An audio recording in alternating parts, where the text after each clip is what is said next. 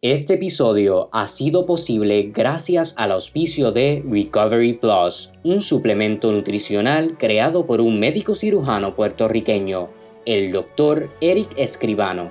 Cada sobrecito combina la ciencia y el arte de la buena nutrición para darte un sinnúmero de beneficios. Con su fórmula única de 39 vitaminas, minerales y aminoácidos, Recovery Plus te ayuda a sentirte energizado antes, durante y después de una recuperación de cualquier tipo de procedimiento, lograr una cicatrización de herida más rápida, formar huesos, músculos y tejidos más fuertes y saludables, subir tus niveles de hemoglobina y fortalecer tu sistema inmune. Totalmente seguro para uso regular en personas con condiciones crónicas como diabetes, presión alta y otras. Como puedes ver, Recovery Plus es para ti. Lo puedes conseguir visitando www.recoverypluspr.com y usando el código conversaciones al momento de checkout o llamando al 1-800-325-3122 y recibes un descuento más envío gratis en tu primera compra. También pueden conseguir más información en Facebook e Instagram at Recovery Plus PR. Manténgase saludable y haciendo música.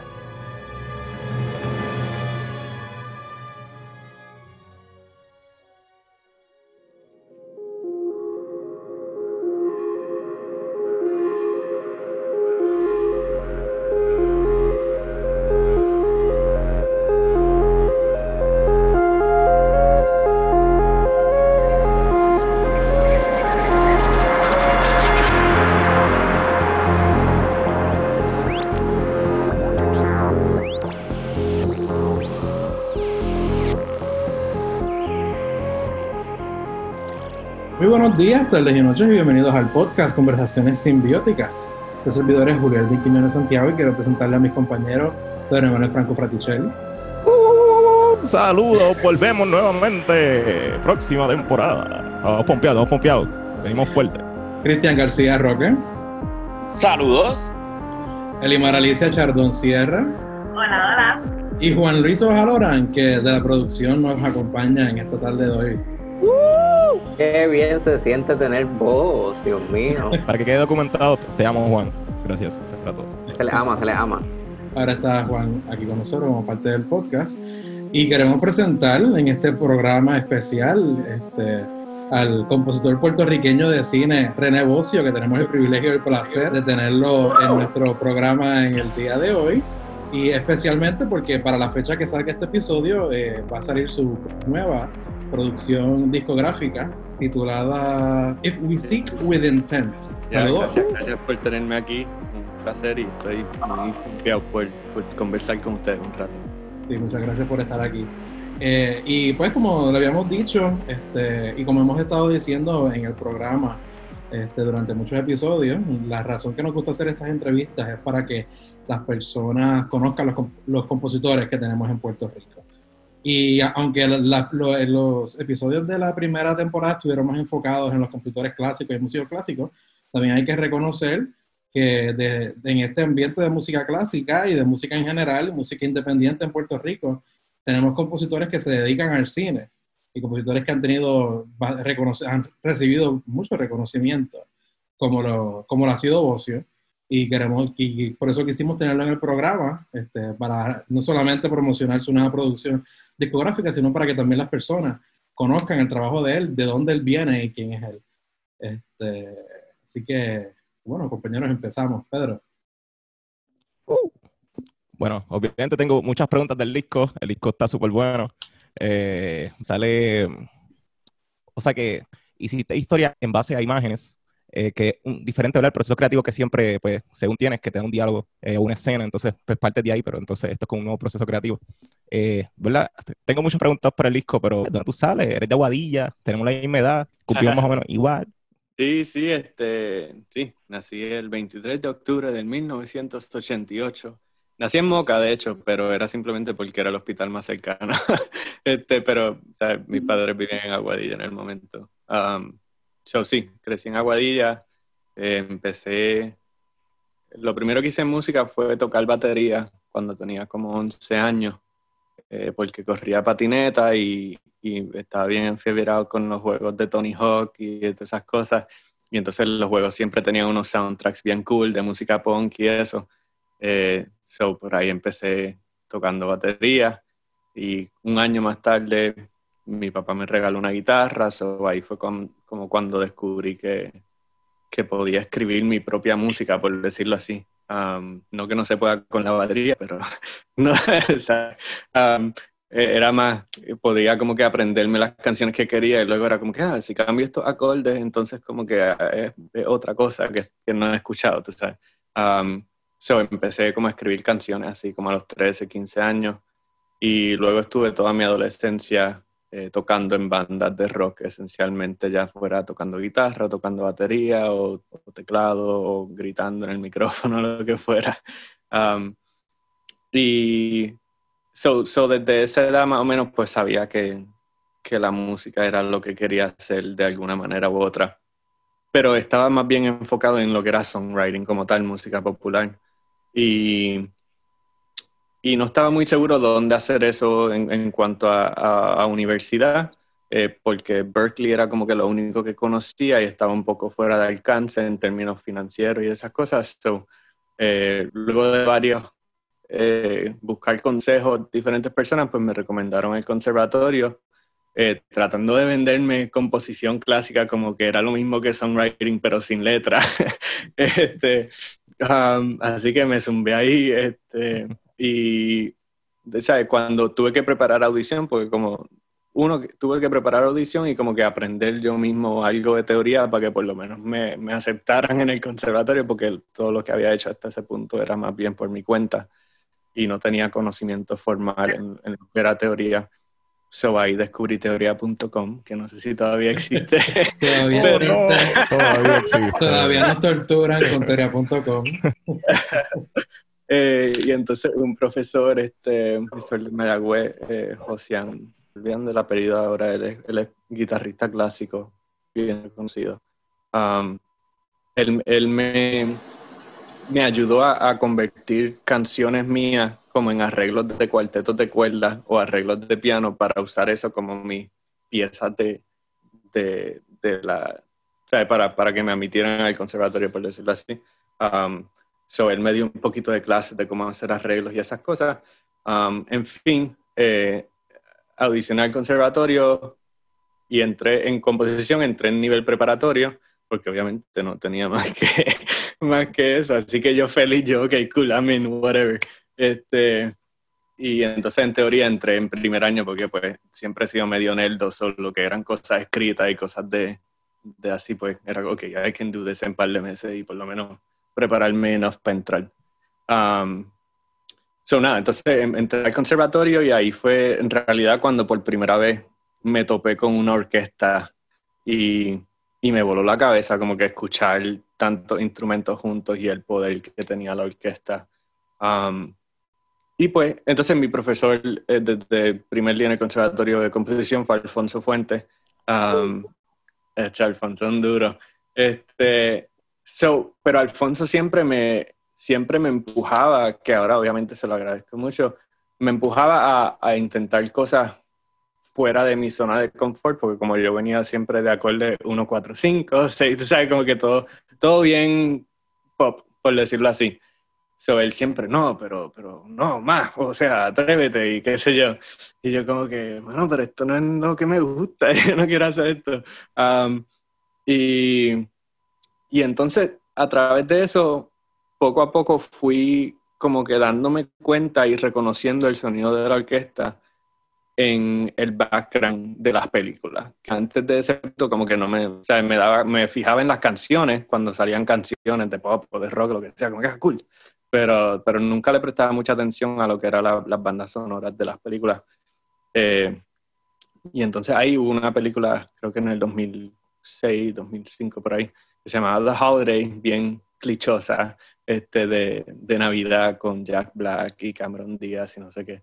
Eh, Y entonces Hans Zimmer hizo esta banda sonora, pero era una banda sonora bien como media jazz pop, este, bien como que bouncy, qué sé yo. Y, y para mí se sintió como la, la unión perfecta de, del mundo del cual yo venía de, de, componer música popular en la guitarra y no sé qué, con, este mundo nuevo que estaba descubriendo de orquesta. Y ahí fue que dije como que, oye, entonces, luego de eso, pues como me empecé a dar más cuenta de, de las bandas sonoras en total, pues fui como que descubriendo más y descubriendo que era una, o sea, había una variedad inmensa de lo que podía funcionar como banda sonora. Y entonces dije como que, ok, esto es, porque esto me obliga, o sea, no solo que me permite, pero me requiere que yo domine muchos géneros y que, y que pueda tener esa versatilidad. Y, o sea, y que no tenga que encajonarme en un, en un solo estilo. Um, so, por mi cuenta, mientras, mientras hacía las tareas de composición, eh, en el conservatorio, pues eh, empecé como a ir a Sagrado y a, y a, tratar de conectar con estudiantes de Sagrado que estuvieran haciendo su bachillerato en cine eh, y ver si me dejaban hacerle música a sus cortometrajes y cosas así. So, por ahí empecé, como que por mi cuenta, escribiendo música así a cortometrajes de estudiantes en Sagrado y una vez empecé a hacer conexiones, pues esa misma gente me recomendaba otras amistades y qué sé yo, eso así fue como que creciendo por el lado, como quien dice, eh, o sea, la fundación de mi carrera eh, en música de cine. Y nada, o sea, la misma vez que estaba en el conservatorio también estaba grabando discos de música popular con la guitarra y no sé qué. Y, pero siempre, siempre tenía la mira en ambas cosas, como que era o, o hacía lo de singer-songwriter, cantautor, o hacía lo de compositor de cine. Y e iba como que persiguiendo ambas a la vez hasta que una arrancara. So, siempre fue como que la primera que arranque, con esa me voy. Y cuando terminé eh, el bachillerato en el conservatorio, um, yo siempre como que fui súper tight con la administración. Eh, tenía varias amistades que eran maestros y varias amistades que eran de administración, so ellos sabían mi interés en música de cine. So, luego de graduarme, ese semestre de arriba, eh, BMI junto, no me acuerdo, era un centro cultural que había en el conservatorio, que creo que ya no está. Um, uh, estaban haciendo un taller, iban a hacer un taller de música de cine donde iban a traer a este compositor Blake Neely de Hollywood. So, me llaman y me dicen, hey, este, este taller va a estar pasando, sabemos que te interesa, por si quieres venir, este, para que lo coja y aprenda lo que quieras. Yo como que brutal. So, arranqué para allá, era un taller de dos días y, y entonces en ese taller fue que conocí a Blake Neely, um, que es un compositor de acá de Hollywood. Él quedó como impresionado por el trabajo que yo hice en el taller. Él nos dio, la primera parte del taller era, era más como él contándonos cómo era su trabajo día a día acá como compositor de cine. Y luego entonces nos dio varias escenas para que escogiéramos una de esas escenas y le hiciéramos música por nuestra cuenta. Y entonces al otro día, pues él iba como a, a darnos su pensar sobre esa escena y darnos consejos de qué él haría o qué sé yo. So anyway, luego de eso, pues él quedó, él quedó impresionado con eso y, y nos mantuvimos en contacto por email. Eh, y así a son de relajo, eh, Jorge Flynn, que era quien corría el centro que, que hizo el taller, me dice como que, mira, que está hablando que quiere llevarte para Hollywood y no sé qué. Y yo como que tipo, no, ¿sabes? No, no me cuque así. este, sí, cuando, yo, cuando se acabó el taller, yo a base de eso fui así a donde le dije, mira, si necesita alguien que te limpie los pisos allá, lo que sea, me dije hasta ver y yo, con gusto. este, y me dijo, no, no, chico, pero vamos, vamos a mantenernos en contacto porque I think you have what it takes, tú sabes. Y yo como que, ok, cool. Um, ¿Verdad? No me quisiera adelantar, pero ¿qué tipo de programa, de programa se utilizaba o se utilizó en ese, ¿verdad? Eh, no sé, era un centro donde hay varias computadoras y un proyector okay. que está como en el medio, entre medio de, los, de las dos partes del conservatorio del edificio viejo. Eso, lo, eh, eso yo creo que lo quitaron. Sí. Yo sé que Bayoán daba su clase de cine ahí, o da su clase de cine ahí. Era, eh, en un salón habían como 12 computadoras eh, que, todas tenían un teclado, como un MIDI keyboard. Sí, yo creo que tenían Logic instalado, era lo que había, o, GarageBand, tan siquiera, no estoy seguro. Pero, o sea, cada, eso, la, mayor parte de lo que era componer la escena lo hicimos nosotros por nuestra cuenta fuera de, del horario del taller. So, fue como asignación, por decirlo así. Um, so, yo tenía mi laptop con mi equipito en el apartamento donde me estaba quedando esa noche um, y yo estaba usando Logic Pro, que es lo que siempre usado. ¿Y cuál era la, instrumentación? Este, Eso era a, gusto de uno. Eso era parte. Él simplemente nos dio la, la escena. Yo creo que nos dio como tres diferentes escenas y era como que escoge la que más te llame la atención y métele ahí lo que tú creas que, que sea. Um, porque, o sea, igual no era, no era como que, ah, esto es correcto o esto no. era más bien eh, él dándote feedback desde la perspectiva de qué funciona basado en la historia que estás tratando de contar, ¿no? So eso, la instrumentación y todo eso siempre va a ser extremadamente subjetivo a la visión del director y como en este caso no había un director, eh, era más bien abierta a esa subjetividad, eh, de qué manera usas la instrumentación que quieras usar para contar la historia que se está tratando de contar en pantalla. Y lo interesante de ese tipo de experimento es ver cómo cada compositor, dependiendo de la música que le pongan, la, eh, la escena va a contar una historia completamente diferente, ¿no? Um, la única, el único punto de vista que él te podía dar como tal era como que, ah, bueno, eso me cuenta esto, tú sabes, eso era lo que tú querías hacer. Y entonces eventualmente decirte, mira, esto es lo que la escena en realidad, en el show que del cual era, eh, lo que la escena intentaba contar, ¿no? Um, por decirlo así. Como masterclass. sí, era, era, literalmente eso, era un masterclass tipo workshop. Um, pero, so, nada, luego de ese evento eh, nos mantuvimos en contacto por email, back and forward. Eh, y, luego de un par de semanas él me dice como que te interesaría venir para acá una semana y como que estar conmigo en el estudio y ver cómo brega toda la cosa y yo sé qué. Y yo como que, ajá. Lo tengo que pensar, lo tengo que pensar. Yo te llamo. Yo te lo dame un mes. um, so, nada, o sea, ahí él me voló, me pagó todo y yo como que súper, ah, ¿qué es esto? Eh, So, nada, estuve ya una semana con él eh, y, y, básicamente sentado en el estudio, viéndolo trabajar, conociendo el equipo, porque en ese, en ese punto él tenía otro asistente, que también fue como la primera vez donde yo vi, oye, caramba, o sea, no es solamente un compositor el que está haciendo todo, ¿sabes? Hay, hay equipos detrás de estos compositores de cine. Y fuimos a una sesión en Warner Brothers donde tenía que grabar y qué sé yo. Eso fue, fue como que bien eye-opening y bien pompioso de que como que, wow, este mundo está bien cool y es exactamente lo que yo quisiera estar haciendo. Um, so, al final de esa semana, él me sienta con el asistente y, y me dice como que, oye, ahora mismo estamos buscando un segundo asistente y nos gustó mucho como que tu vibe y creo que encajamos bien. So, si te interesa, es tuyo el trabajo. y yo como que, ah, what?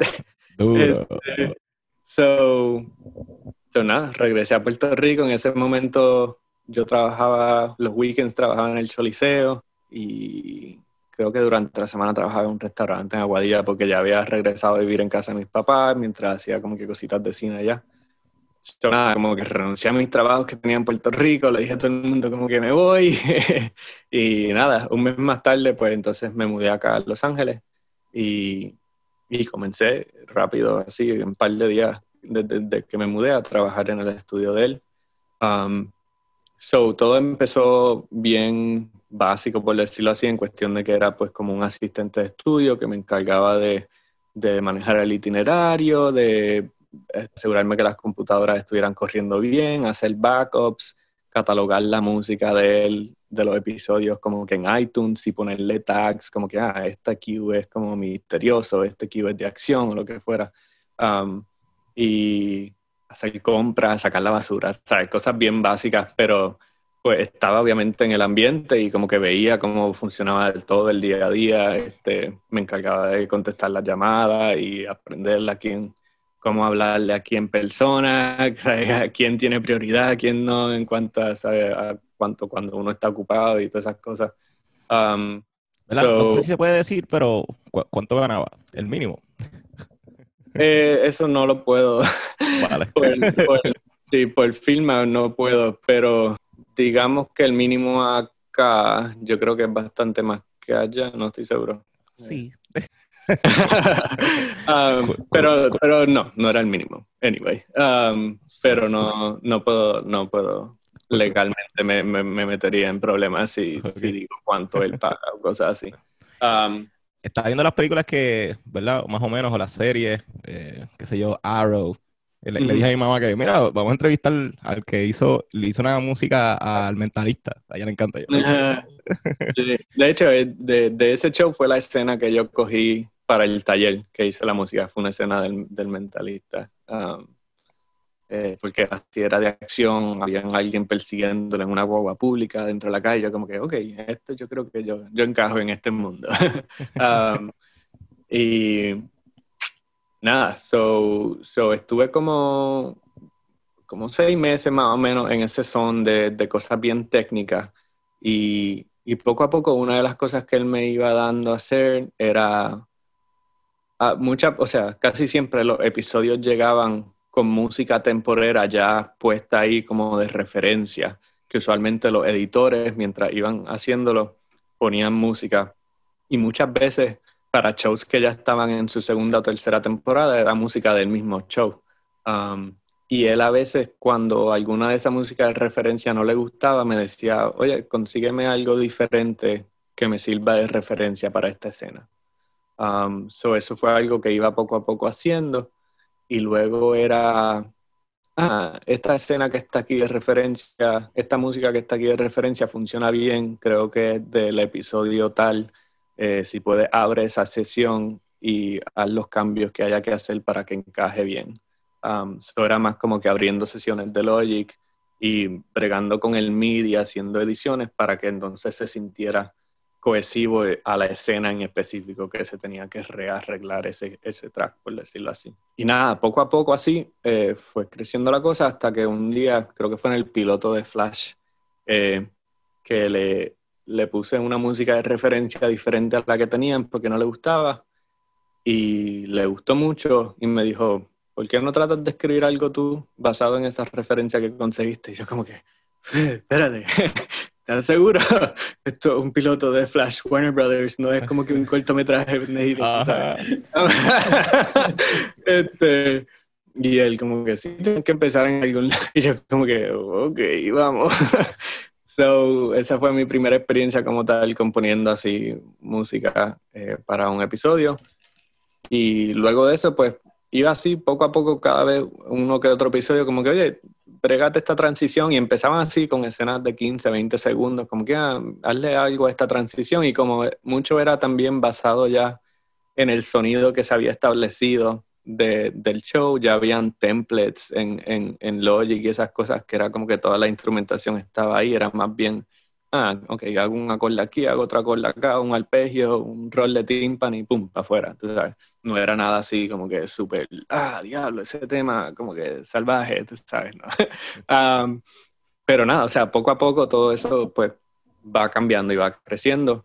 Eh, otra de las cosas que hacía mucho también cuando habían sesiones de grabación, dependiendo del show, era preparar las sesiones de Pro Tools que entonces se llevaban al estudio de Warner Brothers y estar pendiente allá durante la grabación, que todo estuviese grabándose adecuadamente y no se estuvieran perdiendo tomas ni nada de eso. Eh, y entonces luego pues recuperar esos discos duros y traerlos al estudio, incorporar todas esas grabaciones a las sesiones de nosotros, o sea, el trabajo bien técnico de, de estudio, por decirlo así. Um, ¿verdad? Eh, obviando ¿verdad? tu disco, que es el nuevo bebé, eh, y vamos a hablar de él, eh, pero ¿cuál tú dirías que es tu mejor trabajo? O, del, o, por lo menos un trabajo que te sientas bien orgulloso, como que, wow, esto, esto estuvo mm. bien cool. Eh, o sea, honestamente yo, no es, que, no es que nada de lo que haya hecho mientras trabajaba con Blake eh, me haga sentir orgulloso, porque sí, obviamente, pues, para mí ha sido un honor tener esos créditos y haber trabajado en esos shows pero nada de eso era mío, por decirlo así. You know what I mean? Como que todo era tratando de sonar como él, tratando de componer como él compondría. Um, y no fue hasta que empecé yo a, a, por mi cuenta a componer música acá hace ya como tres años que he podido trabajar en proyectos independientes que sí han sido el sonido mío completo, que yo digo como que, this is pretty cool, como que está cool. Eh, so así, off the top of my head, eh, lo más reciente que tengo que puedo pensar es una película que grabamos la música en, en enero, antes de que ocurriera todo lo de la pandemia, eh, que se llama The Time Capsule, todavía no ha salido. Y una película que sale eh, Todd Grinnell, que es, él sale en One Day at a Time, no sé si conocen este show en Netflix, es una serie de comedia tipo familia, sitcom. Um, so él sale en esa serie y también sale una muchacha se llama Brianna Hildebrand, que ella salió en Deadpool, en las películas de Deadpool. Ella era la muchacha teenager que se prende en fuego, que es como que bien rabiosa. Eh, so ellos dos son como los principales de esa película. Y esa película de verdad que me, me, siento bien orgulloso del trabajo que hicimos con la banda sonora, um, porque fue exactamente, vivió en el mundo ideal para mí, que este mundo entre la música popular acústica eh, con un poco de sintetizadores y con un poco de orquesta. Um, so, eso para mí era como que si puedo hacer este tipo de música por el resto de mi vida, estoy feliz. Um, espero con muchas ansias que salga donde sea que vaya a salir, porque actualmente están terminando la mezcla de, de diálogo, sonido, música y todo eso, para entonces comenzar con, con ya sea someterlo a festivales o buscar distribución directa a través de diferentes compañías. Um, pero obviamente pues con todo lo de la pandemia se ha atrasado el proceso. Pero si tuviese que pensar y escoger algo como que de qué ha sido lo más orgulloso que me siento en cuestión composicional, um, pues sería ese proyecto definitivamente. Escucharlo. ¿Verdad? ¿Cuál, es tu proceso creativo? Pues depende siempre del, del, proyecto y las necesidades en cuanto a, a, la instrumentación y eso, pero usualmente, por ejemplo, me, me hacen llegar un corte de la película. Eh, usualmente lo más cercano a lo que sea final ya en cuanto a la edición. Y a veces tiene música de referencia puesta, a veces no. Y usualmente pues yo veo ese corte y anoto mis pensamientos en cuanto a lo que pienso que debe tener música, en dónde y qué estilo y qué sé yo. Y entonces tengo la conversación con el director eh, sobre qué es lo que ellos tienen en mente también. Usualmente podemos tener como un playlist en Spotify o algo así donde ellos me pongan muchas, muchas referencias de la música que, que, les gusta o que tienen en mente o con la música que escribieron, si escribieron el guion o lo que sea. Y entonces a base de eso pues ya establecemos como un mundo sonoro de referencia, aunque sea. Y entonces conversamos sobre qué cosas quieren que sea diferente, qué cosas quisieran incorporar. Y y entonces tenemos una discusión de varias horas donde nos sentamos juntos y vemos la película de rabo a cabo y discutimos cada escena en detalle. Ok, eh, la música entra aquí, sale acá, eh, estamos tratando de contar este punto de vista, así que tenemos que asegurarnos de enfocarnos en esto y de no enfocarnos en esto. También hay que tener cuidado de no chotear lo que va a pasar con la música. Eh, y así vamos, escena a escena, toda la película y luego de eso entonces pues yo comienzo a, a componer, por decirlo así. Eh, no siempre así, hay veces que, que, me pongo a componer antes, pero eso es lo más común. Eh, y entonces una vez me siento a componer, a mí cada persona tiene su estilo, pero a mí me gusta componer linealmente. Eh, eso me gusta empezar del principio de la película hacia adelante hay gente que prefiere irse a la escena más cangre y que vaya a tener todos los temas y eso para entonces coger de ahí y empezar a como que trabajar retroactivamente para preparar la música para que cuando llegue ahí ¿sabes? haga como que sentido. Pero a mí me gusta, a mí me gusta verlo así, fue algo que creo que como que, que aprendí de Blake, por decirlo así, porque él decía que así lo veía más objetivamente como la audiencia lo ve y ¿sabes? Como la experiencia de la audiencia que lo van viendo, cómo se va desarrollando. Y atacarlo así composicionalmente, aunque uno ya haya visto la película entera, pues siento que, que le permite a uno no, necesario, no, no aferrarse mucho a un tema principal que ya haya compuesto y entonces estar buscando cómo hacer variaciones de ese tema, sino ir descubriendo cómo se va a desarrollar ese tema poco a poco. Um, y si acaso hay que volver en algún punto y decir como que ah, en esta escena expuse demasiado, así que déjame quitar un poquito, pues se hace. Um, pero, pero ya, usualmente voy así. Entonces, en cuanto al aspecto creativo como tal de, de componer, um, yo compongo mucho a base de textura eh, y lo que se diría casi diseño de sonido. Um, usualmente comienzo con crear ese tipo de ambiente de fondo eh, de los cues antes de ponerme a componer lo que serían como melodías o acordes o cosas así. Eh, si la película me lo permite, porque hay muchas veces que la película pues solamente quieren que sea guitarra o piano o cosas así, entonces pues ahí voy más directo al, al grano en cuanto a lo que sería música eh, como tal. ¿Verdad? Ya, ya hablando del disco en sí, eh, ¿verdad? Y que estamos hablando un poquito de la composición y la, de las temas y variaciones, que por lo menos eh, percibí yo del disco que básicamente tiene muchos temas, ¿verdad? Temas con variaciones. No quiero encajarlo en eso porque no lo es, pero eh, tiene algo de eso. ¿lo, ¿Lo pensaste estructuralmente las seis canciones, el orden, o simplemente fue lineal y So, el disco, el disco es completamente diferente a mi proceso creativo usual en el sentido de que esto era simplemente más como un release creativo que yo estaba buscando para mí personal. Eh, porque, ¿sabes? Llevo la última vez que yo había hecho algo así de sacar algo como música para mí propia, eh, había sido como en el 2015 que hice otro, EP, otro EP de cinco canciones, que eso ya habían pasado cinco años de que no me sentaba yo por mi cuenta, como que ah, déjame componer algo para mí. Eh, y, ¿sabes? Simplemente porque no suelo tener el tiempo. Usualmente tengo trabajo tras trabajo y cuando el trabajo es estar componiendo música todo el tiempo, no hay mucha energía luego de que termino de que, venga, déjame hacer algo para mí. es más como que déjame dormir un rato. este, so, so fue bien no tenía ningún tipo de estructura en mente más allá de que quería que casi todo fuera creado con instrumentos físicos que yo podía tocar. Y usé mucho de mis sintetizadores análogos y todas esas cosas que, más allá de como que instrumentos virtuales con los cuales estoy acostumbrado a trabajar en las películas usualmente. So, esa era como que mi única línea de quiero que sea esto.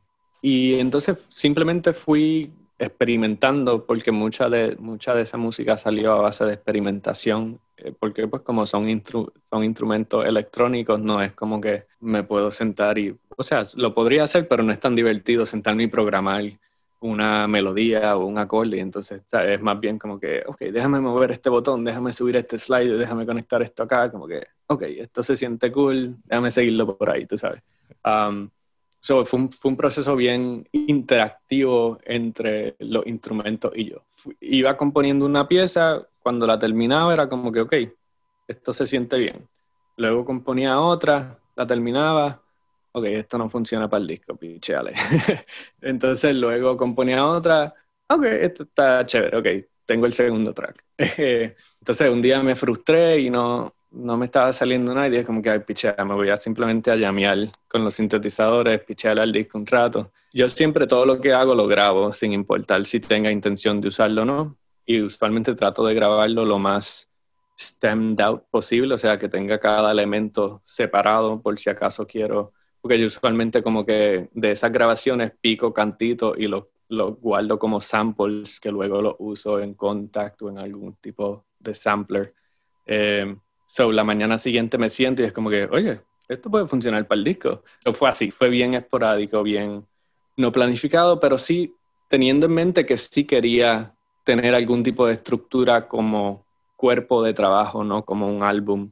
Y inicialmente lo que quería hacer era por lo menos 10 tracks para que fuera un álbum completo, pero la razón por la cual estaba teniendo el tiempo para trabajar en eso era porque no, no estaba teniendo trabajo por lo de la pandemia. So, habían pasado varios meses que no estaba llegando nada, eso fue como que, ok, déjame aprovechar y, y, meterle mano a música mía, que llevo tiempo desde que me metí a todas estas cosas de los sintetizadores, quería crear música solamente con eso y no había tenido la oportunidad, eso fue como que, ok, ahora es el momento perfecto, let me just jump in.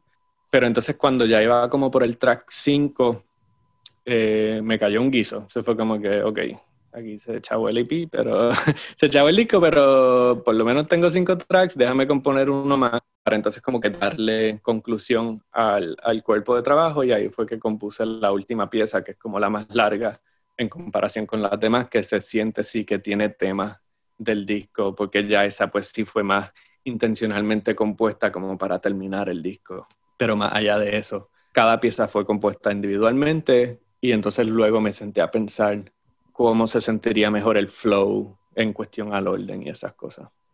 ¿Cómo tú ves esa diferencia de, de componer? Porque yo, yo este, una vez me, yo, yo fui roommate de Josué y pues estuve bastante involucrado con él cuando él cogió unos cuantos talleres contigo y, mm. y, y, él me contaba de, de, de, los, de los sintetizadores modulares y cómo este, experimentabas mucho con eso, porque es, es una diferencia bastante grande cuando tú estás creando en lógica, cuando estás sentándote a, a samplear este, y bregar con, con todos esos sintetizadores. ¿Cómo, cómo este, tú ves esa diferencia entre una manera más tradicional de componer que es que, ok, aquí están los instrumentos y, y, y así me siento a componer, a tú mismo crear tus instrumentos y entonces sentarte a componer en base a los instrumentos que tú, y los sonidos que tú mismo creaste. Sí, o sea, yo, yo siento que un proceso más, eh, uno para, personalmente es más satisfactorio en cuanto a, a, lo creativo, porque como bien dice, estoy creando instrumentos eh, de voltaje, punto, como que, porque eso es lo que... Y usualmente cuando yo componía en Logic, solamente dentro de Logic, pues la manera que empezaba era que subía algún instrumento virtual que usualmente están cargados de presets que otra gente ya ha hecho, so iba buscando qué preset me funcionaba. Ah, este está más o menos cercano a algo que me gusta, déjame cambiarle un par cositas. Ok, vamos a arrancar. Pero con esto no hay nada de eso, tú sabes, simplemente tú conectas un cable al oscilador y lo conectas poco a poco al amplificador y lo que escuchas es... Ah", tú sabes, de ahí tienes que partir, no hay nada, es como si le diera init al preset y lo que tiene es un tono, la nota que sea, porque también tienes que afinar cada, cada módulo sintetizador para que todo esté en do o en lo que quieras, para que entonces cuando le des la información de la secuencia, pues todo se mueva como se supone. Eh, so, uno toma mucho tiempo. Hay que tener el tiempo. Por eso usualmente cuando voy a incorporar ese tipo de instrumentación o ese tipo de sonido en las bandas sonoras que trabajo, busco conseguir, aunque sea una o dos semanas antes de comenzar a componer el proyecto, que puedo simplemente dedicarme a crear sonido, samplear, crear mi librería de instrumentos para ese proyecto y entonces cuando es hora de componer ya lo tengo todo en contacto, en Falcon, donde sea que quiero tener mis, mis sonidos que cree y simplemente ya los cargo ahí en el teclado, pum, y estoy en la computadora y puedo trabajar mucho más rápido. Um, pero acá es mucho más, como dije ahorita, interactivo, diría yo, porque hay que, uno que hay que tener algún punto, como que alguna meta, eh, porque si no sabes a dónde quieres llegar con el sonido que estás tratando de darle forma. Como digo, no hay un preset que puedas darle para que te diga, ah, por aquí es que voy. Tú sabes, es más bien tú mismo teniendo el conocimiento, al principio es como que simplemente experimentando, conectas, bla, bla, ¿qué pasa si muevo esto? ¿Qué pasa si conecto esto acá? Y así muchas veces pasan lo que llamamos como happy accidents, que era algo que no esperabas, pero que de momento es como que, wow, esto está brutal, déjame seguirlo por ahí. Eh, pero muchas otras veces es saber qué tipo de sonido estás buscando y entonces tener el conocimiento de, ok, tengo que conectar esto aquí, conectar esto acá, conectar esto acá. Y entonces así poco a poco vas como, es esencialmente como un eh, persona que trabaja con piedra, ¿cómo se llama? Un escultor. Eh, un escultor, exacto. Tiene un bloque de sonido y tú tienes que ir poco a poco chipping away y dándole la forma de lo que tú quieras, que como muchas veces pasa, puede que dentro de eso como que simplemente estés dando ahí y no hasta que te echas para atrás un momento. Hmm, ok, ya veo más o menos por dónde va la cosa. Déjame arreglar aquí, arreglar acá, ¿sabes? Eso es bien similar a, por lo menos, como yo me imagino, porque no tengo experiencia en eso, a que, a que sea este proceso pero eh, no sé, a mí me cogió hace como dos años y no me ha soltado, es algo que es como que obsesión mala. Sí, ¿no? y, resulta bien interesante porque es un nivel más allá de lo que es el componer, como que tú estás no solamente creando material musical, sino estás creando lo que está creando ese material musical. Bueno, hasta cierto punto es, más único porque por mm. tú estás trabajando tú, como que es difícil que alguien te empiece a copiar cuando tu, tu sonido, cuando Claro. pues, tú eres mismo el que lo estás haciendo.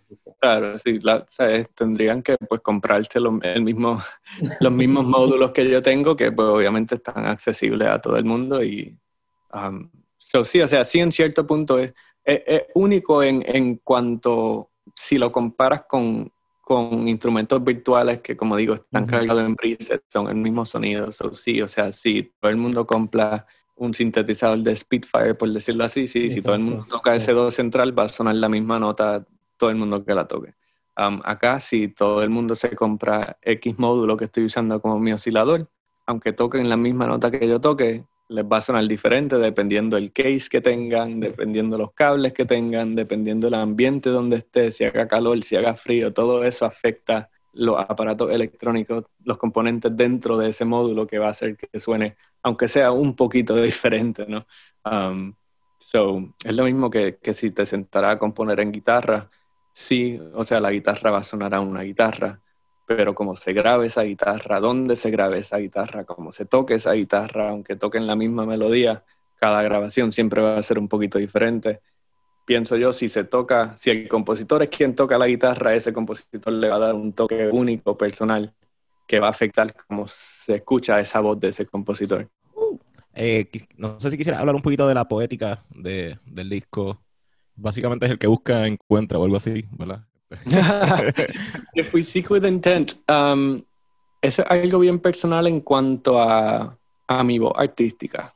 Eh, porque como digo, llevo, llevo ya, yo siento que yo como que he luchado mucho como un struggle de por conseguir como que quién soy yo como compositor, cómo, cómo suena René. Um, y eso pues en, en parte se basa grande a como yo digo comencé, obviamente llevaba varios años ya trabajando por mi cuenta, pero una vez comencé a trabajar con Blake, pues tuve esos tres años que trabajé con él, como que dándome duro, como que tengo que sonar como Blake, tengo que sonar como Blake porque este es mi trabajo, tú sabes. So, eso obviamente crea cierta confusión en cómo una vez dejo de trabajar para Blake, ¿cómo sueno yo? Tú sabes. Eh, ¿Cómo sueno yo? No me acuerdo, cómo- no me acuerdo a qué sueno yo. Eh, so, eso, eso, ese, ese tiempo de experimentación y así fue como poco a poco me involucré con esta cosa de los sintetizadores y eso. Porque yo siempre he tenido mi background guitarrístico en cuanto a música pop, porque tampoco es que soy guitarrista clásico, ¿sabes? Es más rinky dinky dinky, tú sabes. Ajá. So, incorporo mucho de eso en mis bandas sonoras, casi todas mis bandas sonoras tienen guitarra de alguna manera u otra, pero quería conseguir algo que fuese como que, ok, esto soy yo. Um, y cuando empecé a experimentar con sintetizadores, incorporándolo, porque sí, también están los sintetizadores virtuales que usaba mucho, pero muchas veces, como digo, eso era a base de presets, que le cambiaba uno que otra cosa para que sonara. No era yo con que, ok, empiezo desde cero, ¿qué sonido quiero crear? Um, y una vez fui experimentando con eso, en las bandas sonoras iba como descubriendo, oh, ok, creo que por aquí estoy sonando más a como yo quisiera sonar. Pero siempre había sido atado a una película, atado a la historia de otra persona, a la visión que otro director quería contar. Nunca era que yo quiero contar, ¿no? Y cuando lo digo así se siente bien como que egoísta, que yo quiero contar. um, pero, pero ¿sabes? Eh, eh, como digo, es simplemente un outlet creativo que muchas veces cuando uno tiene la bendición de trabajar en lo que le apasiona, se puede perder esa pasión por convertirse en algo rutinario que está haciendo uno todo el día, todos los días, que eventualmente cansa.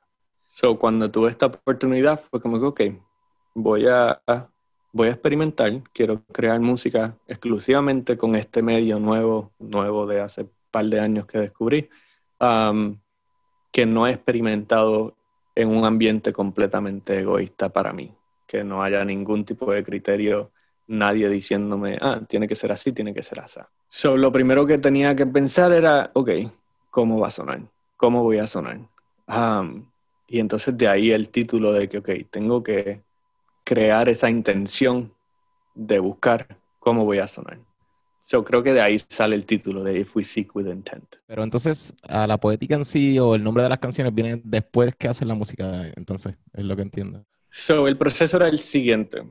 Experimentaba un rato con sonido hasta que conseguía como crear algún tipo de textura o algún tipo de loop de 4, 8, 16 compases que lo ponía en repeat y era como que, ok, esto se siente cool para expander. Una vez creaba eso, yo tenía un catálogo de imágenes, como mencionaste al principio, que voy coleccionando cuando estoy en Instagram scrolling. Yo sigo a muchos artistas visuales, fotógrafos y cosas así que cuando veo sus imágenes como que me hablan. So, siempre que veo eso le doy save y las tengo todas como en un folder de, visual inspo, que le llamo por decirlo así. Eh, so, una vez tenía ese loop, me ponía a, mirar en el folder y ver hmm, cuál de estas imágenes me resuena con este sonido o este loop que creé. Entonces como que me sentaba más bien a, me sentaba con la imagen más detalladamente a ver qué me está diciendo a mí esta imagen, cómo estoy interpretando yo esta imagen, y de ahí salía el título de la canción. Entonces, una vez tenía el título de la canción, me creaba una historia basada en esa imagen y entonces de ahí desarrollaba ya esos cuatro, ocho, dieciséis compases que inicialmente había compuesto y les daba forma para que contaran la historia que me había hecho de esa imagen. ¿Cuál, es tu favorito? ¿Tu favorita? Eh, es una pregunta difícil, pero... Te puedo decir mi no favorita y no sé por qué, pero no. eh, está difícil. Honestamente, está difícil porque es que cada historia, cada historia... Eh, es como escoger el, hijo favorito, chico. Ajá, o sea, no, pero, pero te puedo hablar un poquito, de, un poquito de, cada una en lo que significaba para mí. Por ejemplo, la primera, um, que se llama For Those in Between, la imagen lo que me inspiró era como este mundo donde, donde vemos personas queridas a nosotros que se han muerto, que están como en transición y no saben a dónde, se, a dónde tienen que ir. Tú sabes, no saben si van para arriba, si van para abajo, si van para el lado. Están como en este limbo. Y un limbo en el sentido católico, por decirlo así, ¿no? Y y están como intentando desesperadamente comunicarse con nosotros, como que, ¿para dónde voy? Ayúdame, you know. Um, y eso es bien personal en el sentido de que mi abuela murió hace un año y, y pues como que siempre me he quedado con eso, um, porque o cuando vi esa imagen lo primero que pensé fue en eso, ¿no? Um, so por eso esa es la única pieza que quise incorporar, como que mi voz, por decirlo así. Um, con ese mensaje como que can you hear me, como que estas personas queridas como que tratando de, de comunicarse con uno. Um, el segundo track, eh, la imagen me habló tanto um, y era esta imagen que luego, luego, porque yo le escribí a todos los, los creadores de estas imágenes a ver si me dejaban, si me daban autorización de utilizarla en el libreto, sea, porque no era que en el, en el booklet que incluyo con el download, porque quería hablar sobre el proceso creativo y quería que la gente tuviera una imagen, pero no todos me autorizaron porque obviamente unos son más populares que otros, por decirlo así. So, esa segunda imagen que es de una muchacha, eh, hay una formación de roca y hay un cielo con dos lunas en el fondo, se ve como si estuvieran en el mar y ella tiene una máscara resulta ser que eso fue una comisión para un productor de hip hop o algo así que él usó de carátula para su mixtape o no sé qué eso. Anyway, no podía usarla porque había sido comisionada para otra persona. Pero a mí me habló mucho um, y me contó esta historia de esta persona que, uno que se sentía como un mundo por su cuenta. So, esa, ese track Two Moons es de mis favoritos porque mi intención fue como crear un mundo sonoro dentro de ese mismo track eh, y fue bien inspirado en el minimalismo de Philip Glass, que creo que menciona un poco, en cuestión de usar un arpegio que simplemente se repite y se repite y se repite y tal vez cambia de acorde, pero sigue siendo el mismo arpegio. Y a base de eso, como que crear un mundo sonoro con ese arpegio siempre. Y la razón por la cual decidí hacer eso fue porque la imagen me hablaba de esta persona que estaba atrapada en esta máscara que no se podía quitar. Y, no importa donde estuviera, donde se apareciera, siempre iba a tener esa máscara que no la dejaba en la historia que me hice ser vulnerable otra vez, um, porque era una persona que la habían herido emocionalmente y había decidido ponerse esa máscara, pero entonces se encontró con que no podía quitar esa fachada para ser vulnerable otra vez. So, so en ese atrapamiento, si esa palabra existe, um, pues fue que entonces se me ocurrió eso de, de, hacer un arpegio que corriera por todo el track y que no pudiera como que irse para ningún lado, por decir así, que el mundo alrededor de ese arpegio fuera cambiando, y, pero que no, el arpegio como tal no era lo que representaba la persona con la máscara. Viaje así, tú sabes. Qué lindo. E, en, esa misma, ¿verdad? En esa misma pieza, eh, Two Moons, tú mencionas en el, ¿verdad? En la lectura incluida que menos es más y tú ciertamente logras conseguir, eh, tú logras conseguir un montón de texturas que empatan bien con los visuales eh, sin irte bien overboard. Entonces ahí viene, ahora viene mi pregunta. yo no soy compositor, así que yo no necesariamente sé si esto pasa comúnmente, pero ¿Hay alguna lucha que, tienen, que tienes tú como compositor en el que eh, tu creatividad quiere meterle cuanto instrumento posible, quiere meterle un montón de cosas, pero te tienes que restringir a mantenerte en esa mentalidad de menos es más? Ya, todo el tiempo, todo el tiempo y especialmente en mi trabajo de música para cine, um, porque ahí es cuando de verdad tengo que eh, restringir lo que hace la música para que no eh, sobretome la historia, ¿no? Pero la manera que yo he encontrado de lidiar con eso es permitirme meterle todo lo que le quiero meter y luego entonces quitar. Porque si me privo de meterle esas cosas, como que me voy a quedar con las ganas, tú sabes. So, en el proceso creativo, especialmente para este disco, era más como que haz todo lo que te dé la gana, luego entonces te quita ese sombrero y te pone un sombrero de editor, productor, por decirlo así, entonces es como que, ok, esto no tiene que estar aquí, esto no tiene que estar acá, esto no tiene que estar aquí, entonces así vas quitándole hasta que entonces se queda en lo que es la pieza final, por decirlo así. Pero, pero encontré que si, si me permito ese outlet de experimentar y añadirle cuanto layer quiera añadirle, va a llegar un punto que yo mismo me voy a dar cuenta como que, ok, this is too much, esto ya no está funcionando, so déjame ir para atrás y entonces ir poco a poco quitando. Y muchas veces de eso salen pedazos que sí puedo coger un cantito de algo que creé ya casi a lo último, de donde sabía que era demasiado, pero como me permití crearlo, lo pude coger ese cantito y entonces esconderlo por otro lado, que solamente sale en un compás y se va y ya, tú sabes. Que si no me hubiese permitido ese espacio para crear esa pieza, ese, ese material adicional, no hubiese conseguido ese mini cantito, por decirlo así. Pero sí, es algo, es una lucha constante por lo menos para mí. Próximo, Lady Fuchsia. ¿Quién es la Lady Fuchsia? Lady Fuchsia es otra imagen de ese mismo compositor, que de, ese mismo fotógrafo. Um, se llama Tristan Hollingsworth. En Instagram se conoce como Dream Gaia o Dream Gaia, algo así. Eh, esa no, también me dijo que no estaba disponible, anyway, porque había sido una comisión para algo. Um, pero era una imagen de una señora, esa estaba como más a la distancia um, y tenía un, como un traje amarillo, se veía como una señora como, como media prepotente. Pero entonces toda la imagen está como plichada de rosa por alguna razón, es como un fucha bien potente y solamente se ve esta, esta figura en el bosque vestida de amarillo y todo lo demás un fucha bien poderoso. Um, aunque técnicamente ella sería Lady Yellow, no sentí que se escuchaba tan cool como Lady Fucha. Este, y esa pieza fue algo que yo hago a veces eh, cuando siento que tengo demasiado demasiada herramienta, que eso a veces puede ser eh, limitante creativamente cuando tienes demasiado de dónde escoger, son no sabes en qué enfocarte. O cuando tengo un instrumento nuevo que quiero experimentarlo a su máxima capacidad, es limitarme a componer una pieza utilizando solamente ese instrumento.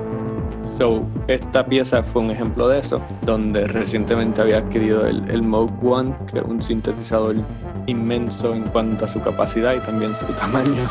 Um, The one to rule them all. Sí, literalmente hice ese quote en, bien dichoso en el.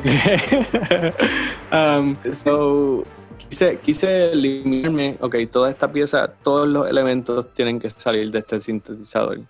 Um, y fue bien cool, fue bien cool pensar cómo conseguir un kick, cómo conseguir un snare, cómo conseguir bajo, cómo conseguir arpegio, ¿sabes? Todo eh, basado en, un sintetizador y, y, lo hice porque sé que tiene la capacidad. Eso era, era más como un reto para mí como diseñador de sonido, como, como synthesist, como se diga en español, eh, a sacarle esos sonidos al instrumento.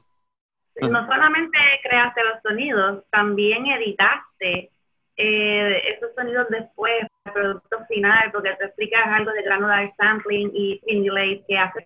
Que fue lo que hiciste en la edición del, para el producto final, que es lo que sale en el disco.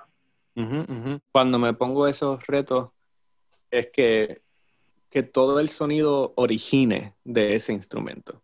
Luego, pues sí tengo la libertad de procesarlo y hacer la edición necesaria para poder llegar a esos sonidos. por ejemplo, eso de granular uh, y pitch shifting, eh, muchas veces lo consigo utilizando, eh, uso diferentes herramientas. Hay un, hay un plugin de Output, una compañía que hace instrumentos virtuales y plugins que se llama Portal, como un portal, que literalmente tú creas el sample que vayas a crear y entonces lo tocas en el teclado y, y coge, so esencialmente granular lo que quiere decir es que se enfoca, eh, hace como un super zooming al sonido y coge granos, fragmentos de ese sonido y los repite para crear un sonido por su cuenta. So, por ejemplo, si tienes como un sonido que hace como que ¡Wow! tú escogerías dónde dentro de ese waveform se enfoca el sonido y repite mucho ese sonido. De ahí, de ese sonido que se repite, tú puedes tocar en el teclado las notas que quieras tocar. Um, y, si, y si vas eh, moviendo ese fragmento de sonido, pues va a tener una calidad diferente el sonido. Está muy duro, está muy duro. eh, sí, entonces, basado en eso, pues me inspiré mucho en la imagen, como decía, so, la imagen de la Lady Fuchsia era similar en cierto sentido a la de Two Moons, en que eran alguien que, que se habían como que cerrado inicialmente a, a, este tipo de relación personal, pero Lady Fuchsia había sido más como por, por decisión propia. No era como la de Two Moons, que quería volverse vulnerable, pero no podía. Lady Fuchsia es más como que ah, yo he vivido lo suficiente para saber que ustedes están perdiendo el tiempo así que no me voy a... Pero también la quise tratar como, como en cierto punto, como hocus pocus, que, que quería, que sí buscaba atraerte, aunque ella supiera que las intenciones no eran ningunas más allá de chuparte la vida, por decirlo así, para poder seguir viviendo. um, estaban esos dos, no te escucho. Ah, no, no, no, eh, era un chiste. Los vampiros, Juan, este, perdón. No, fan de Drácula, lo siento, lo siento. Es que Juan, Juan, es súper fan de Drácula, sí. Lo gracioso es que también los colores, los colores de la foto como que se parecen a los colores de los trajes que tienen las brujas en la, en la película. Ya, hay mucha influencia de vampiros en cuanto a mi idea para eso también, porque recientemente yo leo no soy, no es que soy súper lector de comic books, pero hay una serie que se llamaba Descender, que ahora están haciendo otra vez, se llama Ascender, um, de Jeff Lemire y Dustin Nguyen. Y en esta última episodio están introduciendo vampiros al mundo de ciencia ficción que habían creado. y pues como había invested. como había estado leyendo eso recientemente, fue como que yeah, lo tenía top of mind. So, so se, se, coló en el disco, por decirlo así. Entonces la próxima... Up in Flames. Up in Flames. Esa fue la primera. Ese fue el primer track que compuse para el disco. A mí me encanta. Se siente el, la intención de que... No sé si después le editaste el principio, porque el principio me... O si ya yo estaba biased, porque como leí tu, tu PDF, pero sentía como que the ominous lurking in the back, aunque estaba bien upbeat y así como que spirit lifting, pero, pero después el, el Absolute Annihilation, sí, sí, super cyber, de verdad que, yeah. yes, industrial. Sí, mano, este, eso me, me encantó un montón um, hacerlo. Um, pero sí, comenzó, comenzó, yo siempre busco crear esa juxtaposición de, de algo bonito con algo un poco off, como que aquí hay algo que no se siente bien por alguna razón. Pero sí, cuando, cuando lo primero que, con lo primero que me topé fue con esa imagen de la muchacha eh, con su espalda a la cámara y un carro en la nieve quemado. Y yo desde que vi esa imagen dije como que ella tiene que haberle prendido fuego al carro. Como que no hay de otra. No fue que se quemó por accidente y ella salió corriendo y se paró a mirarlo. este, um, pero no, no, no sabía el otro lado de la historia, por decirlo así. So, so empecé como a componer y iba, iba así como creando una pieza, algo uplifting, porque quería que se sintiera como una liberación de que lo que me a propósito, porque esto me estaba amarrando, no me dejaba vivir y tengo que salir de esto. Um, so quería que se sintiera como un, como un éxito, como algo que, que por fin la persona logró. Y va creciendo y entonces dentro de ese proceso, porque a veces como que a mí se me, se me quedan las cosas en la cabeza y me pongo a hacer otra cosa, pero no dejo de pensar en algo, como que tengo que ver de dónde salió esta imagen y, cuál es la historia completa. Um, conseguí eh, la página del, del, director y vi que era un cortometraje, de hecho, que habían hecho, de dos minutos, súper cortito. Um, pero entonces al final del cortometraje, pues sí, efectivamente, mientras iba viendo el cortometraje, vi la muchacha dentro del carro, el carro sin fuego, y vi como, ¡pum! Ok, sí fue ella que lo prendió bien, no estaba equivocado en eso. Pero entonces luego cambian el ángulo y la presentan a ella de frente. Y cuando vi su mirada fue como que, wow, espérate, aquí hay como que algo como, como medio oscuro dentro de, dentro de ella. Yo dije como que, ok, ok, ok. y entonces ahí fue que pensé como que esta track tiene que coger como que un giro súper, súper drástico y súper agresivo. Pero a la misma vez como que no agresivo como, el próximo track que viene, que el próximo track que viene es como que agresivo ahí, sin, sin, sin restricciones. Este era más como... ¿La roja? Ajá, ajá. Ya. Este era más como una agresión que estaba controlada y contenida, como que bien... Cocinándose. Ajá, y bien, bien, ajá, bien estratégica, bien... Es la primera vez que hace esto. Exacto, con experiencia, eso mismo me iba a decir. Eh, so, So, ajá, me, me la viví full de que, ok, esto por aquí es que tiene que irse. So, ahí entonces lo que usé para ese tipo de, de ataque al final es lo que se llama wavetable synthesis, um, que esencialmente es so, la onda de los sintetizadores, ¿verdad? Están las ondas tradicionales de un square wave, de un ¿sabes? saw, triangle, sine, lo que sea. Entonces, dentro de eso hay muchas variaciones. So, cuando uno ve un sonido, ¿no? Uno ve como, supongamos que un sonido de ataque, no, ataque corto, hace decay. So, tú ves como que la onda así, pero si tú le das zooming a eso, pues entonces ves el single cycle, lo que se llama, que entonces cuando le das zoom out, ves que esa onda está hecha de muchos de esos single cycles. So, un wavetable se compone de muchos diferentes single cycles usualmente son 64 en diferentes cuadritos, y entonces uno va como scanning a través de esos single wave cycles. So, por ejemplo, ese sonido que uno escucha que hace como que es literalmente el scanning entre esas diferentes ondas haciendo así que suena más, podría sonar más como si fuese un filtro abriéndose cerrándose, pero para no perder esos armónicos de arriba, porque si abre y cierra el filtro, perderías los armónicos de arriba. Entonces el wavetable te permite tener esa, esa diferencia en calidad de timbre de brillante a oscuro sin, sin estar cortándole los armónicos. So, eso fue cool experimentar con eso también. Próxima, A Splatter of Red. Uh.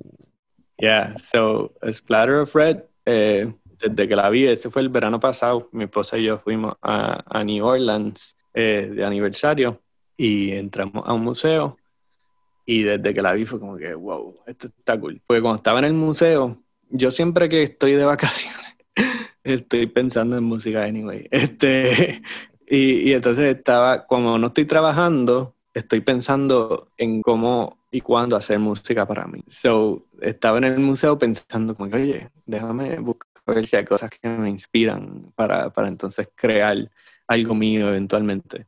Eh, y ese, ese cuadro fue una de las cosas que vi. Um, y cuando leí en la descripción, um, me acuerdo, le tomé foto y le tomé foto a, la descripción, era, estaba basado como en crear este, este mundo donde había una sola cosa que entonces estaba como que rodeada en el espacio y no sé qué, un planeta o algo así, no me acuerdo exactamente. Pero yo, yo lo vi como algo, no sé, diferente. A mí siempre el rojo como que inmediatamente me viene como que sangre o, algo más violento que, que un planeta. Eh, aunque los planetas pueden ser violentos también. Pero, anyway. Um, y también pueden ser rojos. También, exacto. So, yo lo vi más como la destreza y la práctica de esa técnica de pintura, ¿no? De, de utilizar más como que splatters. Um, como Pollock. ajá, exacto. hay, hay, hay, diferentes emociones, ¿no? Dentro de esa práctica, pero una de ellas y la más común que me viene a la mente es como alguien como algo agresivo eh, tirando splatters. Pero este track eh, fue el track que nació de frustración, de frustración creativa. Eh, luego de hacer eh, Up in Flames, hice como dos tracks que los sudé casi una semana en cada uno. Y cuando los terminé era como que Se siente como un cue de película que está de fondo de diálogo y no dice nada, así que pichéale. Um, porque era algo que intencionalmente no quería dejarme caer en lo que estoy acostumbrado a hacer, que es hacer música de fondo. hacer música que apoya ciertas imágenes, pero que no es lo primordial, no es lo que está cargando la emoción eh, full.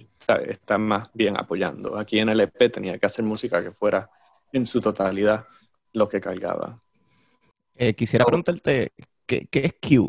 Porque lo has dicho varias ah, veces y quisiera que explicaras cómo que se, se terminó. Para mí un Q es un track de música, pero referente a la película.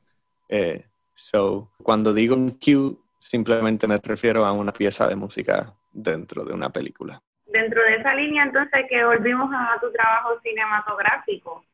Y yo tengo dos, dos preguntas, y la primera es, ¿cómo? Porque tú dices que tu trabajo es buscar lo que falta en la escena que te dan. ¿Cómo tú encuentras lo que falta? O, si y también si trabajas con un equipo, puedes tú solo. La mayor parte de las veces soy yo solo, una que otra vez he trabajado con dos personas por ahora, William Russell, que es un chamaco de, que estudia en el conservatorio también. Eh, él me ha ayudado en dos películas, una fue Amor en 266 millas de Benji López y en Yerba Buena, que salió hace poquito. Um, y entonces también he trabajado con Tiffany Roman Luke, que es una compositora también puertorriqueña que vive acá en Los Ángeles.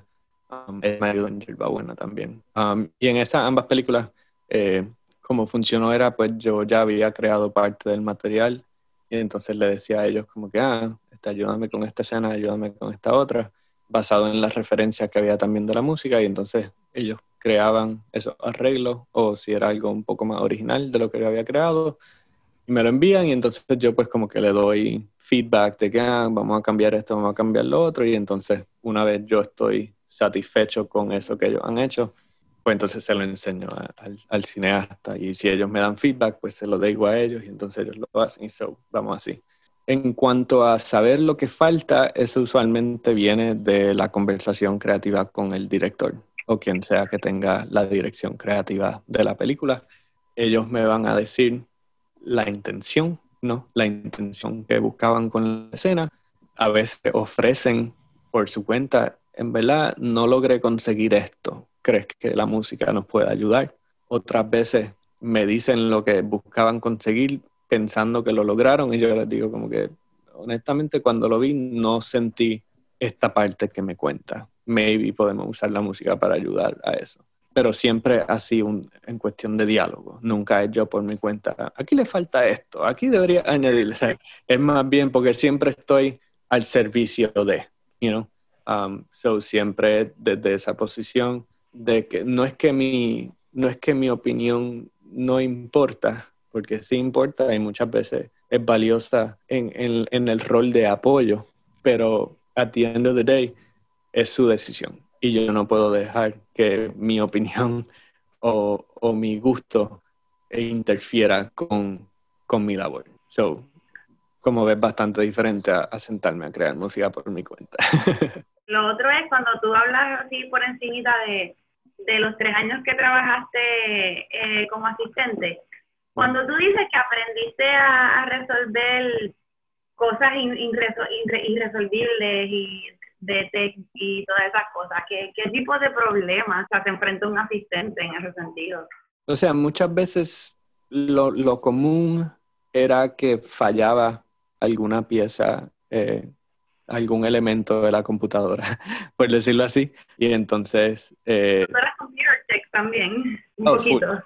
sí, un poquito no, full. Y muchas veces eran cosas que yo no sabía porque yo no tengo un background en computadoras más allá de, ahora puedo decir que técnicamente sí lo tengo, pero era Google, este, porque no, cuando, cuando algo pasaba, podía ser que, que alguno de ellos supiera cómo arreglarlo, pero no tenían el tiempo de enseñármelo cuando pasaba. Eso era como que necesitamos que lo resuelva, eso averigua cómo se resuelve. este, entonces me ponía en, en, Google, YouTube rápido qué, qué, es lo que está pasando, debemos buscar. Entonces usualmente la, la, usualmente la contestación se, se conseguía en algún tipo de foro bien oculto de un montón de nerdos hablando de, de, cómo resolver cosas y era como que, ah, aquí, cinco páginas dentro del foro. Había muchas veces eh, cosas eh, de cosas creativas en cuanto a, a una escena um, que, que, quisieran adaptar una pieza de música preexistente de, otra, de otro episodio a una escena y rítmicamente habían cosas que no estaban encajando y para hacerlas encajar había que usar compases súper raros que iba a perder la musicalidad, la pieza y se iba, se iba a notar que había sido una edición. So, muchas veces pues me tocaba a mí entonces tratar de buscar cómo creativamente resolver ese tipo de, de problemas. ¿Y qué son los Sorullo Nights? Cuéntanos de los Sorullo Nights. Ay, qué falta me hacen. Eh, los Studio Nights fue un invento que hice con Kike Rivera, un para mí animador. Eh, él hace stop motion animation. Y yo desde que me mudé acá siempre he sido fan de conectar con otros puertorriqueños, especialmente puertorriqueños en la industria, porque siento que eh, la industria de cine, como asumo que cualquier otra industria es, es bien basada en, en el network de uno, en quien uno conoce, dónde se encuentran esas personas en su carrera y dónde nos podemos dar la mano uno a los otros. Porque muchas veces conseguir los trabajos que están un poco más avanzados en cuanto a la carrera requiere recomendaciones personales, porque pueden haber 5.000 eh, resumen en un escritorio, pero si alguien conoce a la persona que está leyendo los resúmenes y le dicen como que, ah, este chamaco brega o esta, esta muchacha como que de verdad que es quien deberías contratar, se basan más en eso que en el papeleo que haya de, de las credenciales que tengan. So, quería crear una noche um, que fuese tipo, como tipo show and tell, donde las personas pudieran mostrar su trabajo reciente, pero más bien una oportunidad para conectar con otros puertorriqueños que estuviesen en la industria del entretenimiento, ya fuera música, cine, arte, fotografía, lo que fuera. So, creamos esa noche, que era usualmente, la hicimos como eh, um, cada tres meses y solamente duró como un año algo así. Digo duro, esperamos que vuelva en algún punto, pero um, eh, se rompió el lockdown entonces. No, o sea, hacía tiempito ya que no lo hacíamos, más bien porque ambos Kike y yo nos habíamos eh, ocupado demasiado en, nuestro, en nuestras carreras como para tener tiempo para organizar el evento. So, pero se daba súper nítido. Y se llamaba Survey Nights porque era, era como que traigan lo que quieran comer y beber, porque no es tampoco que estamos aquí.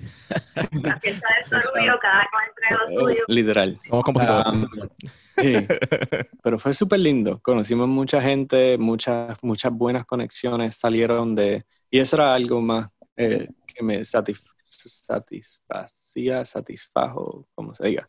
Eh, fue ver las relaciones y colaboraciones que surgieron de personas que se conocieron en esos Sorority Nights, que vieron el trabajo de la otra persona y como que, ah, yo estoy haciendo esto, como que vamos a conectar porque creo que podemos trabajar juntos y qué sé yo. Eso fue súper lindo ver y, nada, saber un espacio que se sentía bien, bien genuino, bien eh, de apoyo, donde cada persona podría sin pacho mostrar y decir como que, mira, estoy metiendo mano acá, este, si saben cómo ayudarme, este, lo agradeceré. y sí, se dio bien lindo. Entonces como que eh, eh, la primera noche creamos como un grupito en Facebook para poder pues mantenernos en contacto, pero también eso de mantener un grupo activo requiere energía y, y, y honestamente... Chacho, y honestamente, como igual que pasó que no, ¿sabes? De verdad que se nos cayó el, el momentum y la energía y el tiempo para programar y planificar los eventos en vivo. Eh, pues como no habían eventos en vivo, pues también entonces la página en Facebook pues como que fue cayendo. ahora, ahora estoy más de, de, de, guardia, por decirlo así, removiendo posts que no tienen nada que ver con el grupo. Pasan todos los grupos. Lo que sí intento hacer es siempre que veo oportunidades y cosas así para cineastas o para diferentes tipos de artistas, pues lo comparto en el grupo para que la gente lo vea y sepa qué está pasando. Pero más allá de eso, el, grupo de Facebook está diseñado para mantener la conversación luego de los eventos. Y como no se han hecho eventos, pues el grupo está ahí como, como idle, por decirlo así. Este, pero sí, esperamos. Mucha gente me pregunta como que, ¿cuándo es el próximo? Obviamente ya desde que pasó la pandemia, pues nadie me pregunta eso. Pero antes de eso, pues sí, teníamos mucha, mucha gente pendiente que quería eh, presentarse. Pero es, es, mucho trabajo planificar este, y organizar y, y, y, curar el evento también, porque no queríamos que fuese, por ejemplo, todo solamente música o todo cineastas. Había que que curar las, la gente que nos enviaba material y ver cómo organizarlo. Solamente creo que teníamos como 8 o 10 espacios porque el tiempo era limitado. Lo estábamos haciendo en un taller donde Quique trabaja o trabajaba, no estoy seguro si sigue allí, um, que, que, se lo prestaban. No habían chavo en, esta, en este evento, era más bien todas son de favores porque era, saber, simplemente por nosotros, para nosotros, para conocernos y apoyar y es bonito porque en circunstancias parecidas fue que tú conseguiste el trabajo que tienes ahora mismo, que fue en esta clase, ¿verdad?, del conservatorio. Que tú lo, lo estés haciendo para, para, adelante, pues es bonito, es como pues devolver lo que tú mismo recibiste. Y eso, y eso fue algo que, que Blake siempre me, me, me, decía, porque yo creo que esa es su filosofía también en cuanto a always pay it forward, como que busca, busca echar para adelante y ayudar con favores eh, lo que te han ayudado a ti esencialmente. Ah, y es algo que siempre intento mantener en mente. Por eso también, cuando me encuentro medio apretado de, en cuestión de trabajo, prefiero soltar un par de pesos del budget y, y, darle la oportunidad a otras personas. Pero sí, o sea, también sí me gusta siempre que puedo, ya sea recomendar otros compositores a proyectos que me llegan que tal vez no tenga el tiempo para hacerlo o o honestamente el presupuesto no sea como que suficiente como para de verdad que sienta que valga la energía que me tomaría. So, recomiendo compositores que estén en etapas más tempranas de su carrera o cosas así, que sé que va a ser una oportunidad muy buena para ellos para crear la conexión y más allá de eso. Pues vamos entonces al último, al último tema del disco, que básicamente ya hablaste un poquito, ¿verdad? Que es el más largo. Es interesante que eh, incorporaste el piano. Eh, habla de, To Leave You. To Leave You. So, esa fue la única pieza visual del mismo Tristan Hollingsworth. Solo otro, lo otro eh, fotógrafo, para no ignorarlo. Eh, Carl Herman, se llama Carl Alexander Herman, el de la primera imagen de um, For Those in Between. Y él fue un tipo súper chévere. Al principio me dijo cuánto costaría la licencia para su foto. Yo dije, ok, yo pongo el link y ya, no worries. este, este, pero eventualmente me dijo como que, ah, picha, úsala, este, no worries. Eh, y yo como que, ok, cool. Ah, porque tampoco, o sea, a mí no me gusta, a mí me gusta respetar lo más posible. So, yo primero pregunto cuánto cuesta, si lo puedo comprar, te lo compro, si no te digo como que, ok, en verdad, sorry, pero no, no puedo. Um, pero tampoco me gusta como que, ah, déjame lo más barato que sé yo, ¿sabes? Porque no, no me gusta cuando me hacen eso a mí, eso tampoco quiero hacérselo a otros artistas. o, o te puedo apoyar con tu presupuesto o simplemente honestamente no puedo. Um, pero muchas veces pues regresan y me dicen como que olvídate, úsalo, no worries. Y yo como que, ok, if you're sure, me aseguro de darte todo el crédito que pueda para que la gente conozca tu trabajo. Eh, so él me permitió usar esa, esa, ese track y el, el muchacho del cortometraje, um, Brooks Reynolds, él me dejó usarlo de la solta. me dijo que sí, sin problema. Um, pero entonces Tristan, pues como digo, el, eh, las primeras dos imágenes no se podían usar simplemente por, porque habían sido comisionadas para otros propósitos. Esta tercera imagen sí me dijo que la podía usar, pero el fee era bien alto. so fue como que, ok, no, de verdad que no puedo. Y él, él, como él es mucho más solicitado, por decirlo así, en cuanto a licencias para su arte, pues no, anyway. Nunca volvió, nunca volvió. no, um, pero esa imagen la sentía como, como alguien que estaba huyendo de algo, pero huyendo con, con valor, si eso hace sentido. Um, huyendo de algo tóxico que duele en el momento que se está viendo, pero se sabe que es la decisión correcta porque llegó a un punto que no había decisión en realidad que tomar, era simplemente lo que se sabía que se tenía que hacer y aunque duele, aunque tal vez no se quiera, hay que dejarlo ir y hay que arrancar. Um, que de esa manera fue como yo me sentía del disco, en, cierto punto, ¿no? Que obviamente la imagen es mucho más dramático, pero, pero en ese punto, cuando tuve que componer esta pieza, fue como que, ok, este es el último track, no tengo opción porque tengo que arrancar con el guiso que me cayó porque no he trabajado en dos o tres meses y tengo que trabajar. este, so, como lo tuve que cortar en cuanto a la cantidad de tracks que quería hacer, ¿no? Pues quería darle un sentido de punto final a la travesía sonora, como le digo. Um, y de la manera que usualmente hago eso es reincorporando temas que ya he utilizado a través del disco para que se sienta algo familiar. So, por ejemplo, el track empieza casi idéntico a como empieza el disco con For Those In Between. Lo único que la línea de For Those In Between está usando técnicas así de granular y reversing y cosas así, pues la línea en For Those In Between está un poco más procesada en el último track está completamente clara y como originalmente la grabé. Um, y entonces, esta cuestión de añadir el piano fue más porque como la imagen me inspiraba que era el punto de partida para algo nuevo, ¿no?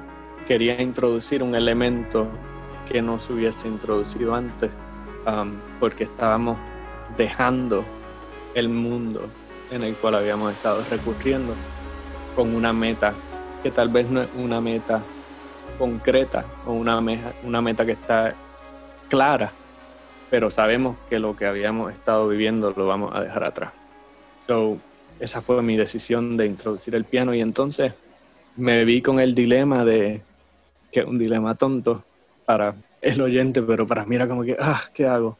Um, yo lo que tengo un piano aquí eh, no es el mejor de los pianos, pero me, me, resuelve mucho, especialmente para componer. Y digo que no es el mejor de los pianos porque es viejo y cada vez que toco una nota le suenan mil partes del piano. eh, eso es bien ruidoso. básicamente. Ojalá. Um, es bien ruidoso. Yo le tengo par de camisetas cortadas adentro entre los martillos y las cuerdas para suavizarle el sonido, porque también era súper brillante. Me costó como mil pesos. Eso no me puedo quejar. Como que tener un upright piano por ese precio es como que, ok, chévere. Este, entonces, tampoco tengo micrófono. Bueno, o sea, lo que tengo es literalmente este micrófono y un Shure SM57, que es de estos micrófonos que se le ponen a los amplificadores de guitarra. Pero obviamente para grabar pianos no es como que lo ideal. Entonces, no quería usar mis pianos actuales que usualmente uso porque había estado intentando mantenerme alejado de eso todo el, todo el disco, so no quería terminar el disco con, ok, y volvemos a los pianos virtuales. so, aunque tal vez podía haber sonado mejor en cuestión de calidad, eh, quise inventar a ver cómo grababa este pianito que tengo aquí Y resultó siendo que me dio como que un vibe que le daba como mucho carácter a la pieza, ¿no? Er, era un carácter único que, que no es el tipo de piano que estamos acostumbrados a escuchar, este piano brillante, claro, este, perfecto, pristine. Era un piano que sonaba a que ha vivido, por decirlo así. Y eso me, me empató eh, el propósito de esta pieza final, ¿no? Que era como que una experiencia que, que la habíamos sufrido juntos y estábamos a modo de catarsis, dejándola ir y moviéndonos hacia adelante. Sí, que en verdad yo ah. pienso que, que, funciona brutal. Mientras estaba escuchando el disco, estaba buscando las fotos que estaba sugiriendo. Y específicamente las fotos de, de Tristan Hollingsworth.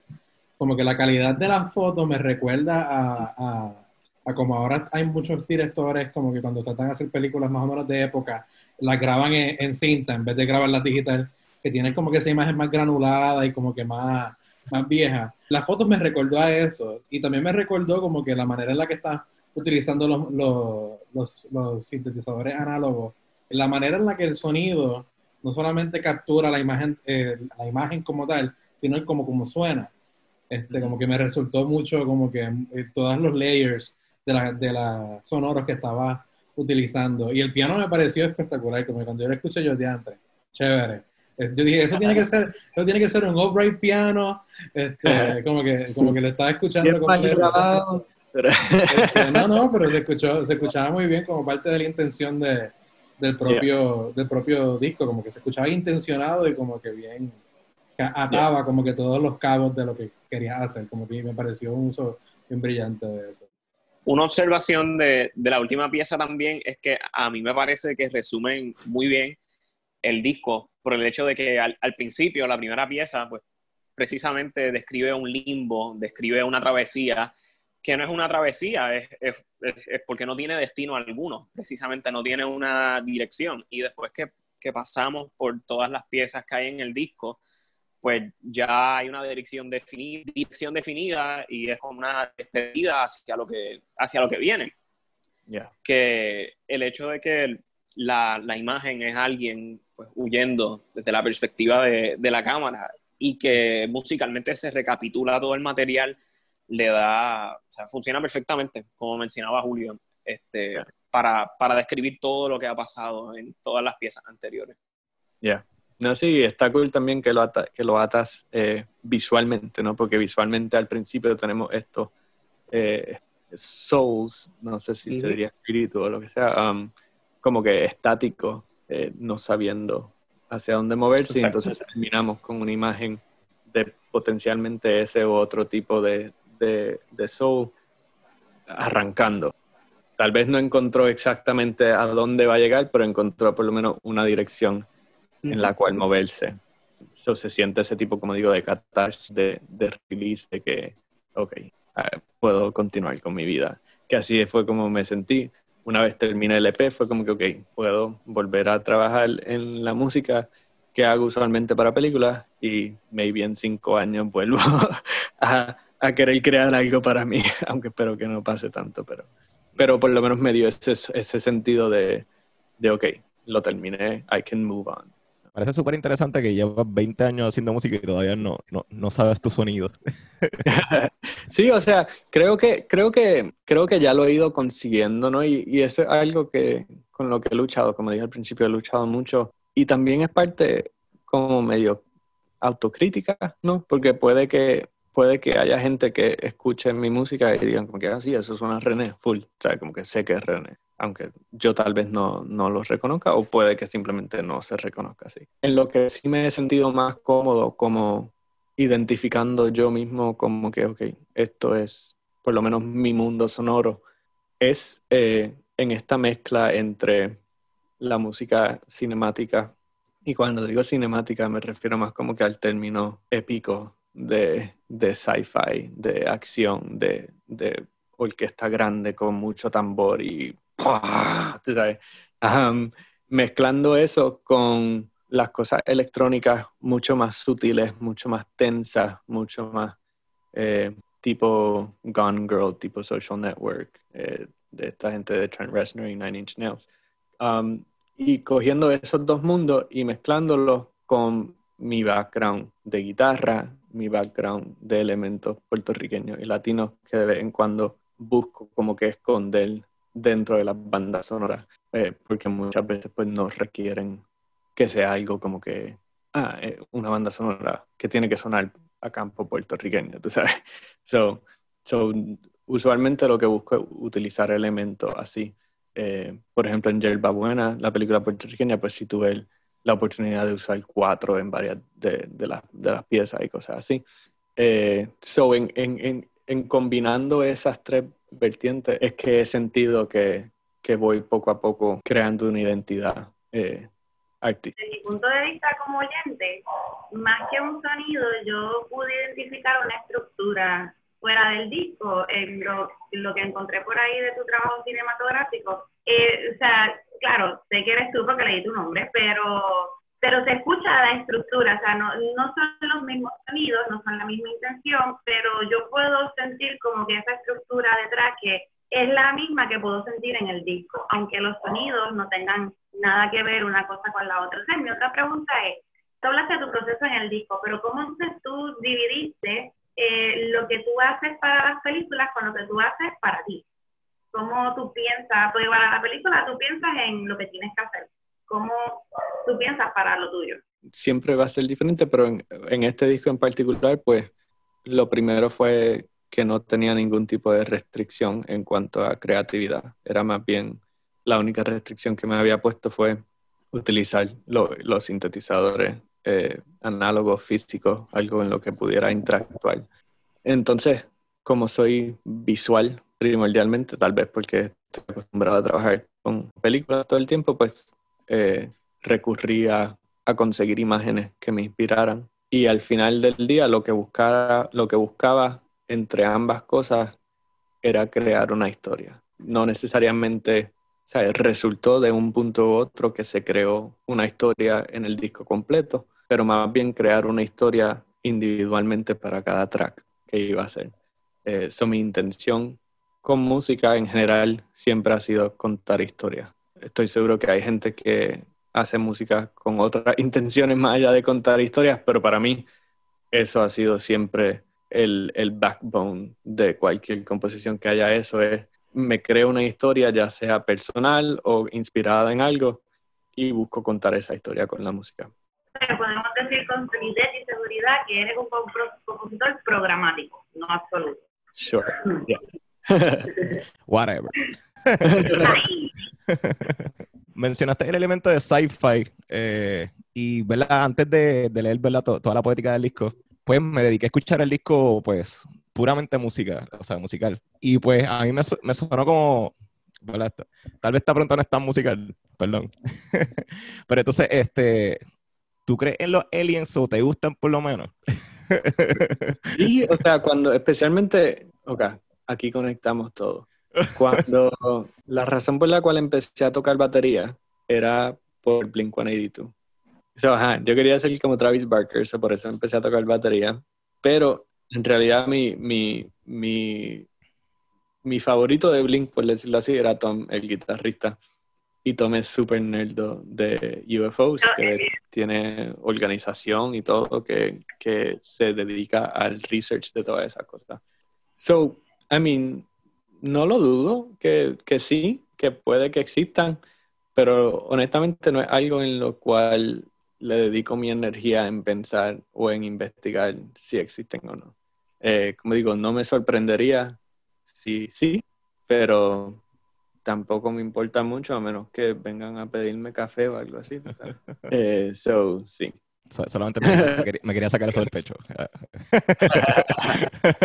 Pero, o sea, de todo eso del mundo de sci-fi, especialmente más lo que es eh, el mundo tecnológico, eh, es de mucho interés en cuanto a, creatividad y a inspiración. Um, so, por ejemplo, las series que, que mencioné que leo en cuestión de cómics es todo basado en, en el futuro, en robots, en, en toda esta cosa de, de, tecnología avanzada, que eso sí me interesa mucho más.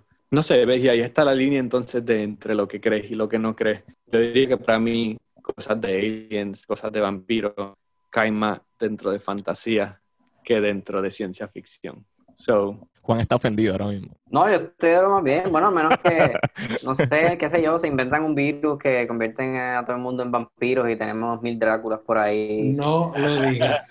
No lo digas porque pasa. mira que el 2020 no se acababa, así que no lo cuques. Bueno, pero hay gente que tiene hematofilia, o sea, eso. Eso es verdad. Exacto. Para los que simplemente detestamos el sol, como yo.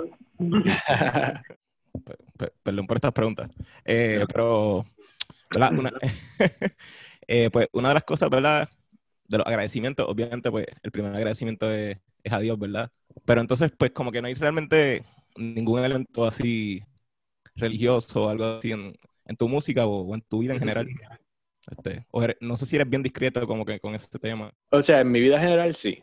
Eh, que no se que no se traduzca a mi música otra cosa. Um, pero sí, yo en esencia sí soy cristiano, por decirlo así, um, y tengo una relación personal en ese sentido. Soy de las personas que va a la iglesia todos los domingos, um, virtualmente, desde hace varios meses. Gracias por ser Pero- responsable. pero, pero sí, o sea, y, y como lo dice así, o sea, no es, yo nunca he visto eh, mi fe como una responsabilidad. Um, siempre ha sido más como algo que llegó a mi vida eh, y lo, o sea, yo crecí en un colegio católico, pero de ahí nos, de ahí nos sale mi fe de ahora. Yo crecí con padres católicos, crecí en un colegio católico, me fui de- del catolicismo ya como cuando estaba, qué sé yo, en, décimo, un décimo, en high school, esencialmente. Y no vine a reencontrar mi fe hasta que llevaba ya como año y medio acá en Los Ángeles. Um, so eso fue a los, qué sé yo, 26, 25 años. Um, ¿Y por y qué fue? llegó- Tal vez so- una pregunta media personal, ¿verdad? No, no- no, I, I mean, total. Eh, llegó en un punto en, el- en mi vida en el cual yo siempre creciendo y hasta ese punto fui súper mujeriego. Punto. Como que no hay. Y eso era eh, en parte lo que yo reconocía como una debilidad. Y era una debilidad porque era una distracción. Era una distracción de que, de que yo casi, o sea, para que lo pongamos en perspectiva, yo casi no hago la tarea del taller de Blake porque tenía un date esa noche. So, imagínate si yo hubiese ido al date y le hubiese pichado la tarea de Blake y no estaría aquí. Todo, todo, todo bien. So, gracias a Dios me cancelaron esa cita, me picharon. Y entonces eh, pude hacer mi tarea y pude enfocarme en lo que en realidad importa. Por eso, por eso digo que cuando digo que era una debilidad era porque era una distracción de las cosas en las cuales tenía que estar enfocado.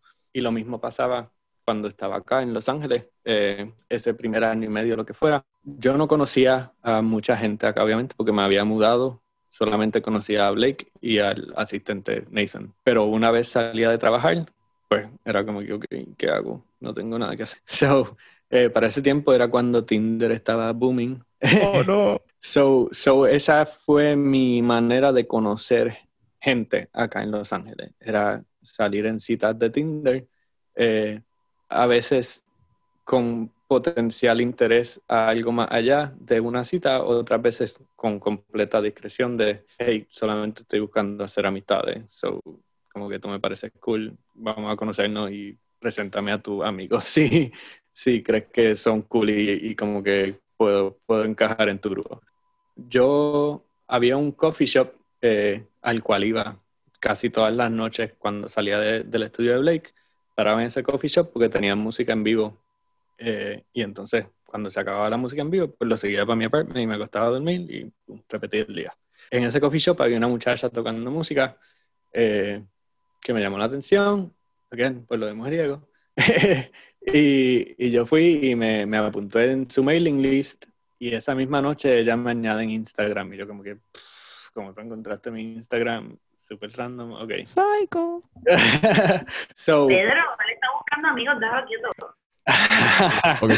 le empezamos a hablar, esto era viernes, el sábado nos encontramos, creo que en el mismo coffee shop, y esa noche ella era eh, cineasta, música, whatever, como que eh, estaba en, el ambiente de la industria donde yo me interesaba estar y me había contado de par de sus amistades y yo como que, wow, super cool. Este, eso me dice, sí, si quieres conocerlo, mañana este, vamos para la iglesia y allí puedes conocer a todo el mundo. Y yo como que, hmm, y podemos cenar después de eso. Eh, so, so, me dije, pues sí, pues dale. Y yo como que, ok, pues voy. so, a, son de eso decidí ir a esta iglesia de la cual esta muchacha me hablaba y, y conocer a sus amistades e ir a cenar después. So, cuando llego allí, ella empieza a presentarme a mis amistades, todo el mundo súper cool, me empiezan a hablar de lo que hacen. El tipo de personas que como que, por lo menos a mí, me, me daban ganas de ser amigos de ellos, de estar en su círculo y de, y de, de verdad crear una amistad. Um, entonces entro a la iglesia, miro alrededor y digo como que, ¿pero esto es la iglesia o esto es un concierto? No entiendo.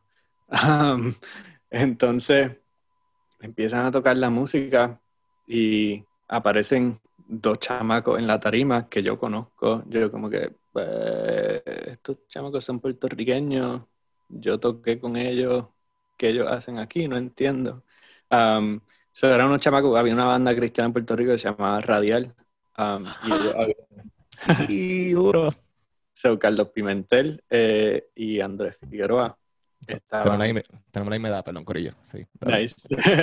este, so, Carlos Pimentel y Andrés Figueroa eran de los líderes de la banda de esta iglesia y estaban ahí en la tarima. Eso, inmediatamente como que me sentí como que, ¡ah! Más boricua. Este, y nada, eh, cuando salió el pastor a hablar, bien diferente, era una iglesia este, que no tiene denominación como tal, ah, más bien como cristiana general basada en la Biblia. Es como um, Clay Cup acá, no sé si llegaste a ir a Clay Cup.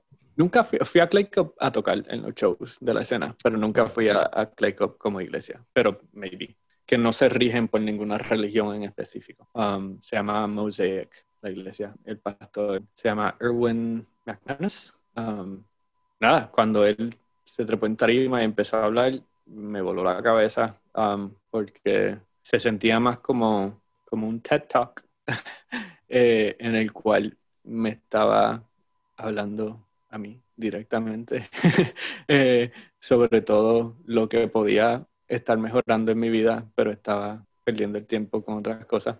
Y entre eso y la música y la gente fue como que, ok, maybe quiero venir la semana que viene y ver qué pasa. Y así fue, como semana tras semana, eh, para no dejar la historia a mitad.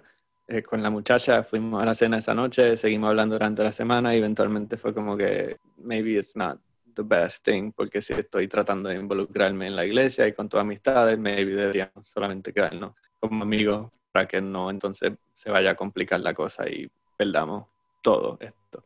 So, nada, continué yendo y así poco a poco, um, a través de los mensajes de los diferentes pastores que hablaban, eh, como que me fue tocando mucho, me fue cambiando mucho y fui como descubriendo cómo se veía mi relación con Dios, por decirlo así, eh, más allá de lo que me habían enseñado en el mundo católico donde había crecido y reconociendo que, como bien dijiste al principio, es algo bien personal y es algo que maybe la Biblia te puede decir cómo debería ser, pero más allá de eso, nadie debería tener la autoridad de decirte como que, ah, no, tu relación con Dios debe ser así, WhatsApp, you know. So, poco a poco fui encontrando las partes de mi vida donde sabía que podía ser mejor persona, porque tampoco era algo como de la manera en, la cual yo pude involucrarme de la manera que involucré y, permitir que mi relación con Dios cambiara mi vida, fue enfocándola en las personas con las cuales yo me involucraba, no enfocándola en yo tratar de estar bien con Dios, por decirlo así, y consiguiendo en las maneras en las cuales yo podía mejorar quién yo era como persona para afectar de manera positiva, positiva a las personas con las cuales yo interactuaba, fue como conseguí crecer, por decirlo así, um, en mi fe. ¿Verdad? Hablando de, de las bandas, ¿en qué bandas estuviste? ¿Puedes decir los nombres? a, ver si, eh, a, ver si, fui a ver alguna.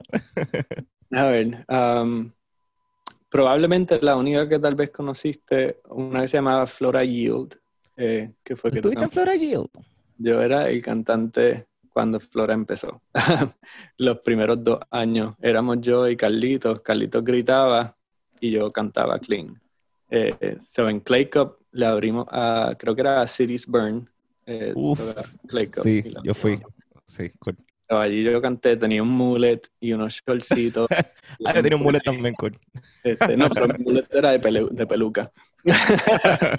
Yo tenía una peluca de un mullet, unos shortcitos. Anyway, yo súper payaso.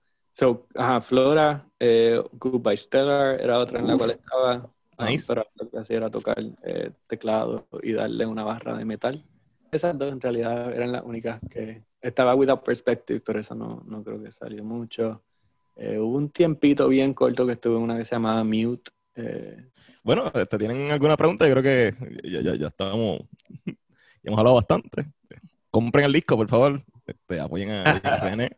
Para que los oyentes sepan dónde el disco está, va a estar disponible.